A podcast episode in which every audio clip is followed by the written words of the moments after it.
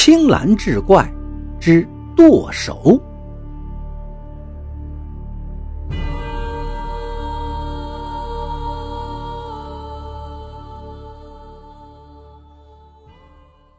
话说豫东有座古城，不大，但是名气可不小。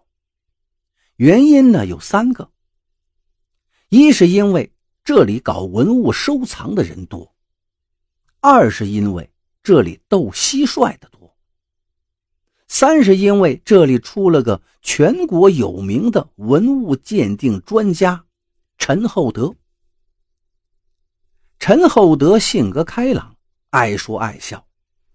可是最近他却时常皱着眉头，心事重重。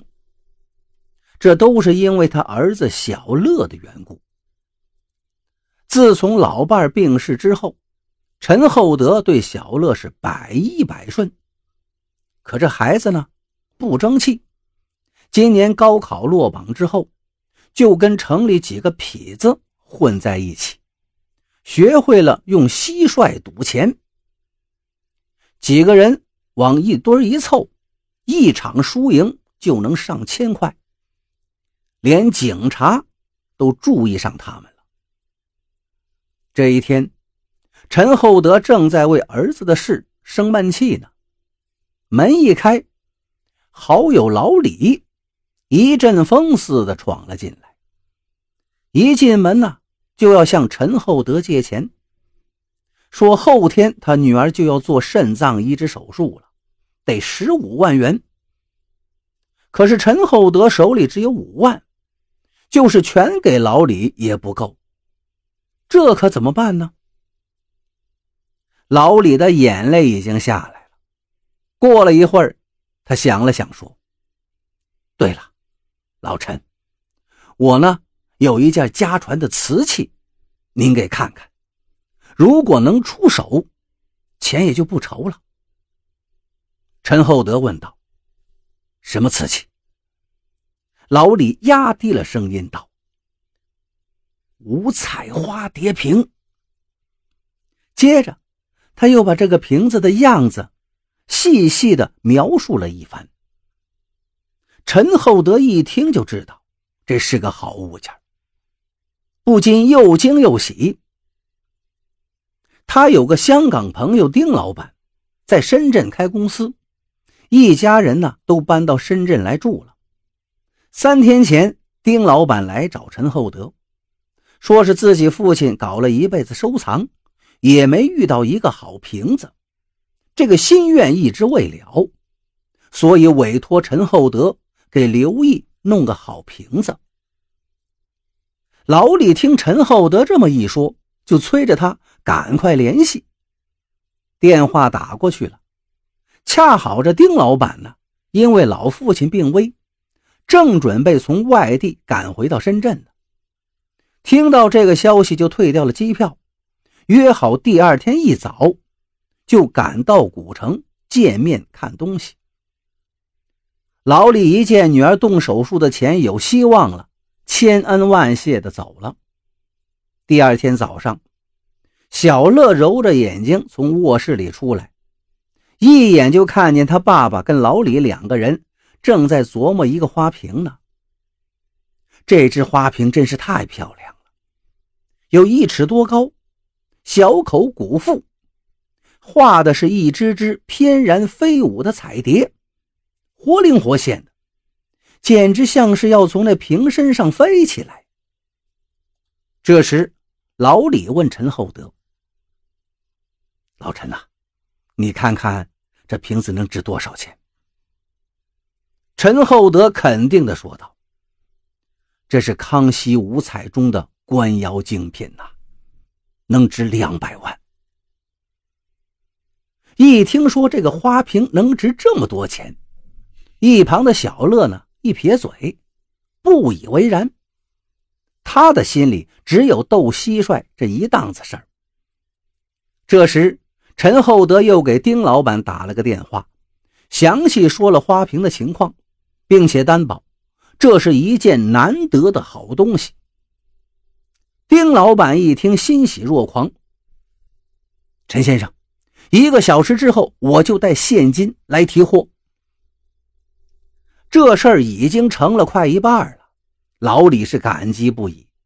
早上走得急，还没顾上吃早饭，于是就要拉着陈厚德跟小乐一起去吃点东西。小乐因为要等一个玩蟋蟀的朋友，两个人约好今天上午要赌一局，所以呢，他不想去。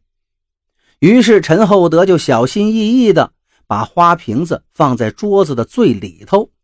两个人一起出门吃早点了。他们两个走后，小乐就把蟋蟀罐端出来了，也放到了桌子上，掀开一条小缝，想再观赏观赏自己这个宝贝疙瘩。哪料到，那只蟋蟀竟然蹲在罐里一动也不动。这下小乐可急了。一下子就把罐的盖子给掀开了半边就在他伸手想去碰碰蟋蟀时候，只见那只蟋蟀噌的一下蹦了出来，小乐吓得魂儿都要飞了。定睛一看呢，蟋蟀落到了桌子上。小乐怕惊动了他，就慢慢的凑过去，一点一点的伸出手，想把它捂住。就在他的手。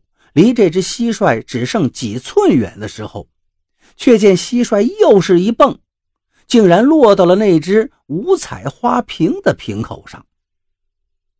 这怎么办呢？小乐是又急又怕，这一下他可不敢再轻举妄动了。时间一分一秒的过去了，小乐的心里七上八下。就在这时。只见那只蟋蟀又轻轻一跳，竟然跳进了花瓶里头。小乐一看，心里倒是一阵轻松。这下我看你往哪儿跑！他伸出左手，把花瓶抱在怀里，右手就往瓶口里去掏。可这一伸手，才知道这瓶口啊有点小，刚伸进去半截手就下不去了。于是小乐就把蟋蟀罐对住瓶口，然后把花瓶倒过来，用力的晃动，想把蟋蟀从花瓶里头倒出来。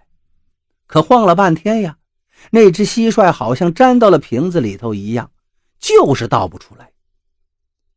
小乐估摸着他爸爸也该回来了，心里头着急，就再次把手伸进瓶口去。可伸到一半的时候，还是进不去。他缓了一口气，定了定神，一咬牙，手猛地向瓶内一探，手掌是一阵剧痛啊！这回还真是伸进去了，五个手指头一划了，蟋蟀就让他捏到手里了。接着他就赶紧往外抽手，可就在这时，意外的情形出现了。别说你是拿着蟋蟀。就是空着手，也抽不出来了。而恰在此时，陈厚德跟老李有说有笑的进了屋，一看呢，那个花瓶正在小乐的右手上套着呢，这可把两个人吓坏了。也就在此时，一辆高级轿车开到了院门外头，丁老板来了。他一进门。就把个密码箱啪往桌子上一放。我和陈先生交往多年了，他看好的东西，我不说二话。我只有两个小时的时间，回深圳的机票都已经买好了。